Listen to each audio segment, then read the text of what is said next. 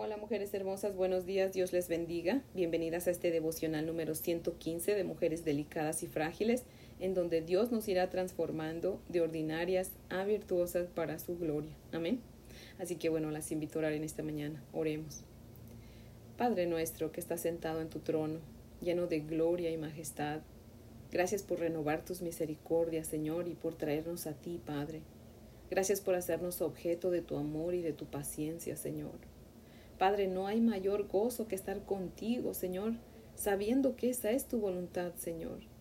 Por favor, borra de delante de ti nuestras culpas, mi Dios amado, y límpianos de toda la basura que el mundo pone en nosotras, Padre. Por favor, lávanos con tu santa y bendita palabra, Señor, y quedaremos más blancas que la nieve, Padre. En el nombre de Cristo Jesús, nuestro Salvador. Amén, Padre. Bueno, mujeres hermosas, pues si tienen su Biblia con ustedes, las invito a que la abran en Génesis 32 del 1 al 21. Génesis 32 del 1 al 21 dice la palabra del Señor así. Jacob siguió su camino y le salieron al encuentro ángeles de Dios. Y dijo Jacob cuando los vio, Campamento de Dios es este, y llamó el nombre de aquel lugar Mahanaim. Y envió Jacob mensajeros delante de sí a Esaú, su hermano, a la tierra de Seir, campo de Edom, y les mandó diciendo, Así diréis a mi señor Esaú, así dice tu siervo Jacob, con Labán he morado, y me he detenido hasta ahora, y tengo vacas, asnos, ovejas, y siervos y siervas, y envió a decirlo a mi señor, para hallar gracia en tus ojos.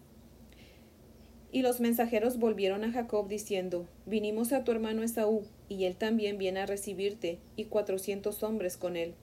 Entonces Jacob tuvo gran temor, y se angustió, y distribuyó el pueblo que tenía consigo, y las ovejas y las vacas y los camellos en dos campamentos, y dijo, Si viene Esaú contra un campamento y lo ataca, el otro campamento escapará. Y dijo Jacob, Dios de mi padre Abraham, y Dios de mi padre Isaac, Jehová, que me dijiste, vuelve a tu tierra y a tu parentela, y yo te haré bien. Menor soy que todas las misericordias y que toda la verdad que has usado para con tu siervo. Pues con mi callado pasé este Jordán, y ahora estoy sobre dos campamentos. Líbrame ahora de la mano de mi hermano, de la mano de Esaú, porque le temo. No venga acaso y me hiera la madre con los hijos. Y tú has dicho, yo te haré bien, y tu descendencia será como la arena del mar, que no se puede contar por la multitud. Y durmió allí aquella noche, y tomó de lo que le vino a la mano un presente para su hermano Esaú, doscientas cabras y veinte machos cabríos, doscientas ovejas y veinte carneros, treinta camellas paridas con sus crías, cuarenta vacas y diez novillos, veinte asnas y diez borricos, y lo entregó a sus siervos, cada manada de por sí, y dijo a sus siervos, Pasad delante de mí, y poned espacio entre manada y manada. Y mandó al primero diciendo, Si Esaú, mi hermano, te encontrare y te preguntare diciendo, ¿de quién eres? ¿Y a dónde vas? ¿Y para quién es esto que llevas delante de ti? Entonces dirás, es un presente de tu siervo Jacob, que envía a mi señor Esaú. Y he aquí también él viene tras nosotros. Mandó también al segundo y al tercero y a todos los que iban tras aquellas manadas, diciendo, Conforme a esto hablaréis a Esaú cuando lo hallareis. Y diréis también, He aquí tu siervo Jacob viene tras nosotros, porque dijo, Apaciguaré su ira con el presente que va delante de mí, y después veré su rostro, quizá le seré acepto. Pasó pues el presente delante de él, y él durmió aquella noche en el campamento. Amén. Después de 20 años de haber Jacob salido de su casa, ahora va de regreso a ella, ¿verdad? Va de regreso a su tierra con su familia. Y aunque a sabiendas de que probablemente su hermano Esaú pues todavía pudiera estar enojado con él, ¿verdad? Él todavía tenía temor, pero él confiaba en el Señor, ¿verdad? Lo dice ahí en su, en su oración. Le dice, mira, yo me fui y lo único que yo llevaba era mi vara con la que yo pasé el Jordán y ahora estoy a cargo de dos campamentos. O sea, Señor, yo me fui con las manos vacías y me has vuelto con las manos llenas. Yo confío en ti. Amén. Dice el verso 1 que se fue Jacob siguiendo su camino y le salieron al encuentro ángeles de Dios. Lo más seguro es que ya los ángeles de Dios estaban con él desde antes, pero fue hasta que acabó de hacerle bien a Labán, su tío suegro, que Dios le permitió verlos, ¿verdad? Dice Segunda de Reyes 6:17. Entonces Eliseo oró y dijo, Oh Señor, te ruego que abras sus ojos para que vea. Y el Señor abrió los ojos del criado y miró, y he aquí que el monte estaba lleno de caballos y carros de fuego alrededor de Eliseo. Amén. Eran ejércitos de Dios, ángeles alrededor de Eliseo. Oremos a Dios, mujeres hermosas, que nos permita ver con los ojos del alma el ejército de ángeles que acampa alrededor de nosotras. Amén.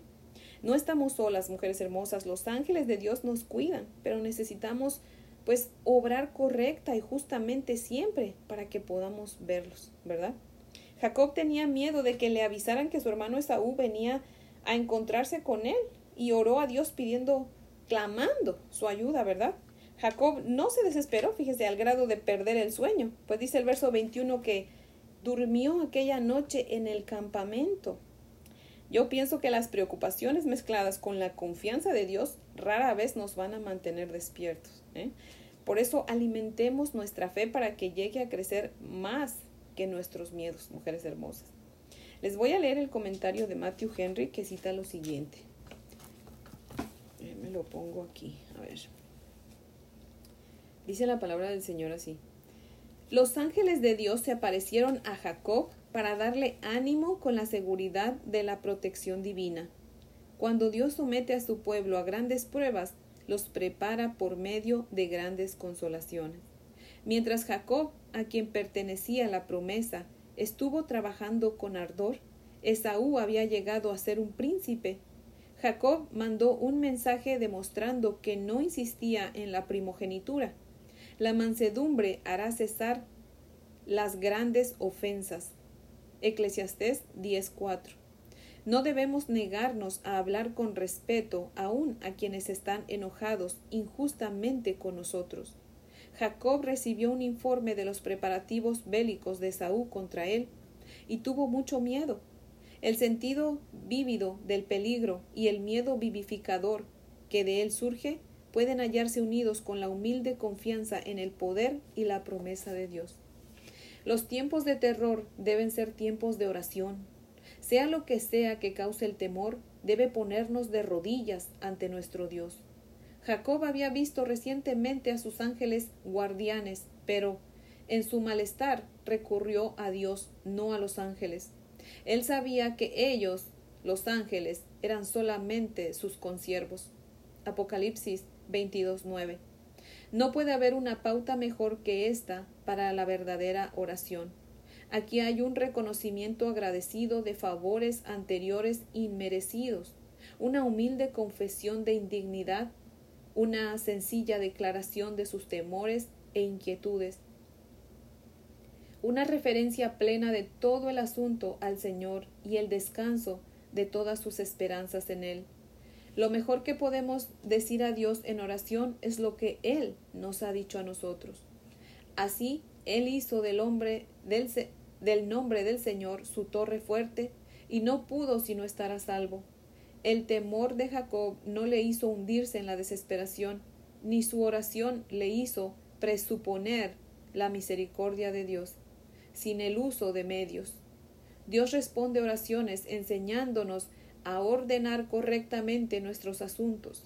Jacob envió un regalo para apaciguar a Esaú. No debemos desesperar de reconciliarnos con otros por muy enojados que estén con nosotros. Fin de la cita. Mujeres hermosas, oremos que Dios quiera hacernos mujeres pacientes, que nunca paguemos mal por mal, sino al contrario, demos bien por mal, y que nos haga humildes, para que no nos cueste humillarnos cuando haga falta para, para poder reconciliarnos aún con aquellos que están enojados con nosotros injustamente, ¿verdad? Yo creo que esa debe ser nuestra oración, mujeres hermosas. Y bueno, ese es el devocional de hoy. Espero que sea de gran bendición. Y pues nada, las invito a orar para terminar. Oremos. Bendito Padre Celestial, por favor, haz con nosotras, Señor, como hiciste con Jacob. Haz de nosotras, Señor, mujeres humildes, Padre, pacientes, benevolentes, misericordiosas, dadivosas, confiadas en ti, Señor, al grado que no haya preocupación que interrumpa nuestro sueño, Padre. Por favor, quita de nosotras el afán y llénanos de tu paz, Señor, de esa paz que no se puede explicar ni comprender, pero que nos mantiene activas en oración, Señor, y con un espíritu lleno de gozo, Señor, y siempre pendientes a tu palabra, Padre. Por favor, Señor, ayúdanos a hacer luz en este mundo lleno de oscuridad, Padre. Ayúdanos a marcar la diferencia, Señor. Que otros puedan ver que realmente, Señor, somos diferentes porque tú moras en nosotros, Señor. Ayúdanos, mi Dios amado, por favor, a ser conforme a tu bendita voluntad, porque te lo pedimos en Cristo Jesús y para su gloria, Padre. Amén y amén. Bueno, mujeres hermosas, pues espero que tengan un día muy bendecido. Meditemos en la palabra y pues si Dios nos presta vida, las espero aquí mañana para ver qué Dios tiene para nosotras. Amén.